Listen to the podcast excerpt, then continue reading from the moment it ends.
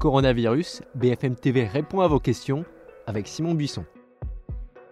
Bien plus que des chiffres depuis le début de l'épidémie, certains opposent économie et santé. Mais l'économie, c'est la santé. Saviez-vous qu'après 2008, en Grèce, l'espérance de vie a diminué? Terrible effet domino des crises. Déconfinement jour 3, salut à tous. Épisode spécial aujourd'hui, 5 questions, 5 réponses sur les conséquences économiques et sociales de ce que nous vivons depuis deux mois avec Emmanuel Le Chypre, éditorialiste à BFM TV et BFM Business. Bonjour Emmanuel. Alors j'avais envie d'entendre vos réponses à des questions simples sur ce monde qui a déjà changé et sur le monde d'après. Première question, si on regarde les chiffres de l'économie française, il y a de quoi se faire peur. Une perte de PIB de moins 6 points, un produit intérieur brut qui devrait reculer de 8% en 2020, un demi-million d'emplois perdus au premier trimestre. Est-ce que oui ou non, la crise que nous vivons est plus violente chez nous que chez nos voisins européens et comment l'expliquer? Alors, elle n'est pas tellement plus violente que chez nos voisins européens. En fait, quand on fait le lien entre le degré de confinement et l'impact économique, on voit que le lien est très clair. C'est-à-dire qu'en gros, c'est dans les pays dans lesquels le confinement a été le plus dur que la baisse d'activité a été la plus forte et la France est un des pays dans lequel le confinement a été le plus dur. Ajoutez à ça des entreprises qui ont eu des, difficultés parce qu'elles avaient déjà connu des faiblesses avant, hein, rappelez-vous, l'hôtellerie, la restauration, le petit commerce, les gilets jaunes, les grèves. Et donc on a des entreprises qui sont rentrées affaiblies dans la crise, peut-être plus que dans d'autres pays. C'est pour ça peut-être qu'on a un impact économique plus fort en France que dans les pays voisins. Alors deuxième question, on se souvient de la formule d'Emmanuel Macron, quoi qu'il en coûte, 12 millions de Français sont au chômage partiel, l'État a mis en place de très nombreuses aides hein, pour tous les secteurs. Ça peut durer jusqu'à quand? Ça va être dur de sortir aussi de ce système de subventions et d'aides Alors ça va être dur, mais c'est indispensable. Ce qui est très important de comprendre, c'est que derrière le côté très spectaculaire des chiffres.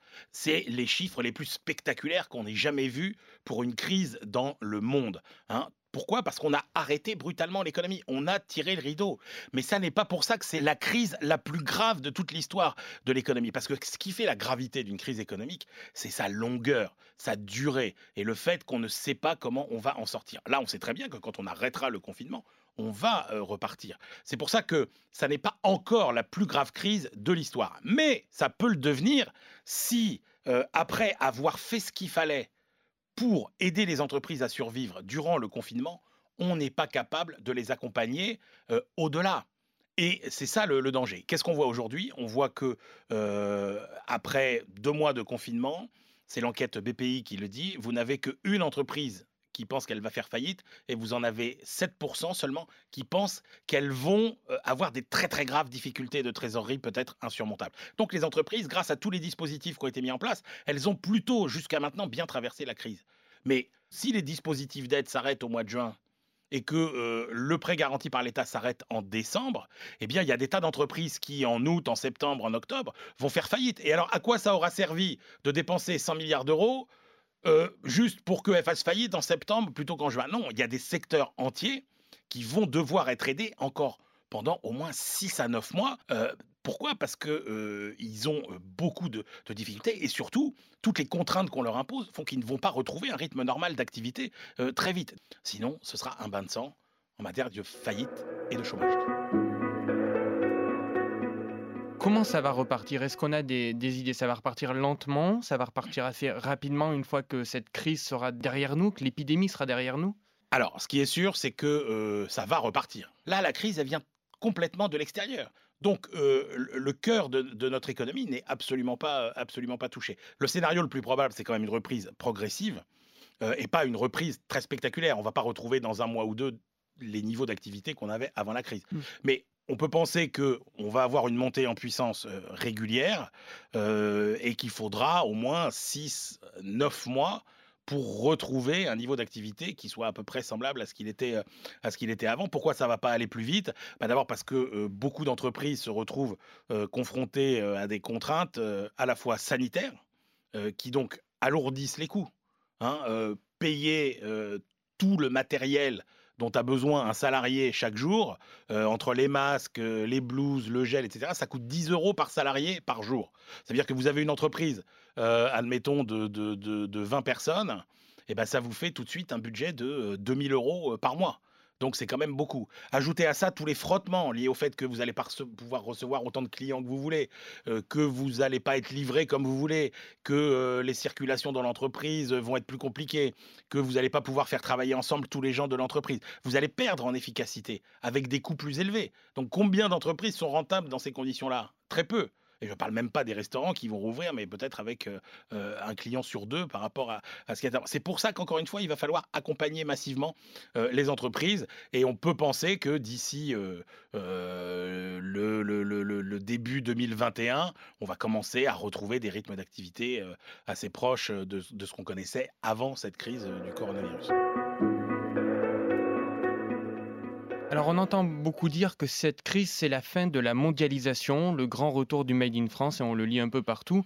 C'est vrai ou c'est faux? Est-ce que ça peut changer quelque chose en termes d'industrie et même d'entreprise de services aussi? Alors ce qu'il faut savoir, c'est que euh, la tendance à la, à la relocalisation, elle était déjà amorcée avant cette crise du coronavirus.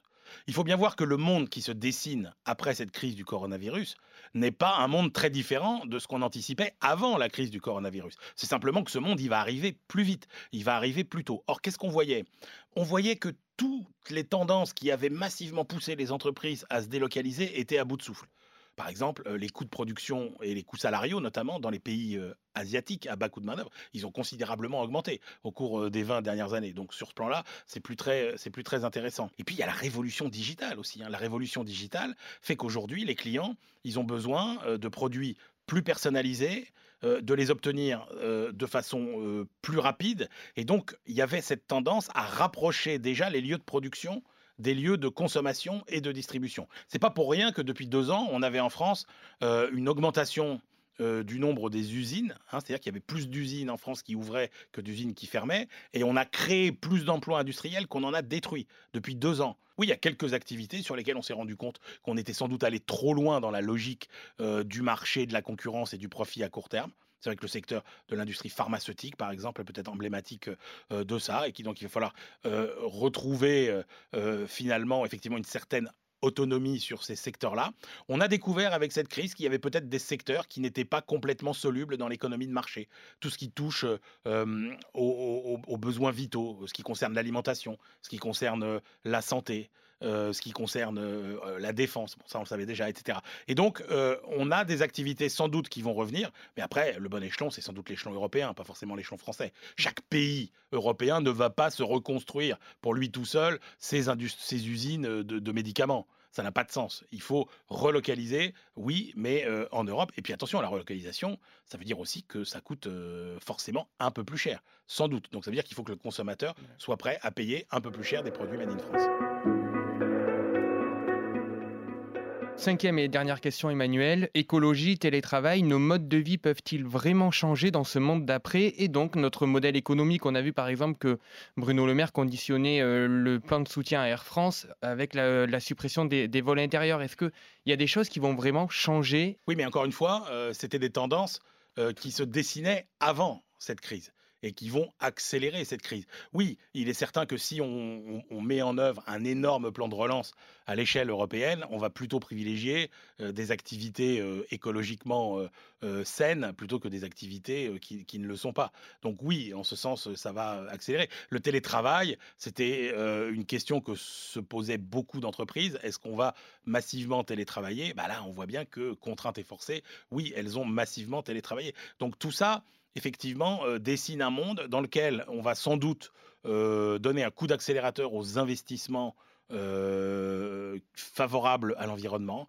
On va rentrer dans un monde sans doute dans lequel on aura davantage le souci du long terme. Après, il y a, peut-être une ou deux tendances qui étaient à l'œuvre et qui sont contrariées par cette crise du coronavirus. On voit bien qu'on allait essayer d'aller massivement vers le transport collectif. Bon, là, on voit bien que la crise suscite une défiance vis-à-vis des transports collectifs et que donc il va sans doute y avoir un regain d'intérêt pour la voiture, comme on le voit par exemple en Chine.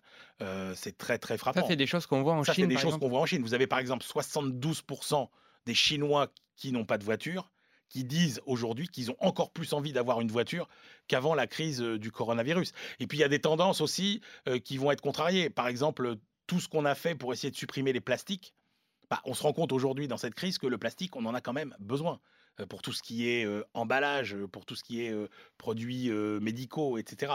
Donc oui, on voit bien que il y a quelques tendances comme ça qui étaient à l'œuvre et qui seront peut-être contrariées, mais ça ne sera sans doute que temporaire. Merci Emmanuel. BFM TV répond à vos questions sur l'antenne de BFM TV et en podcast tous les jours. Envoyez-nous vos questions par mail bfmtv.fr ou sur les réseaux sociaux questions BFM TV. À demain.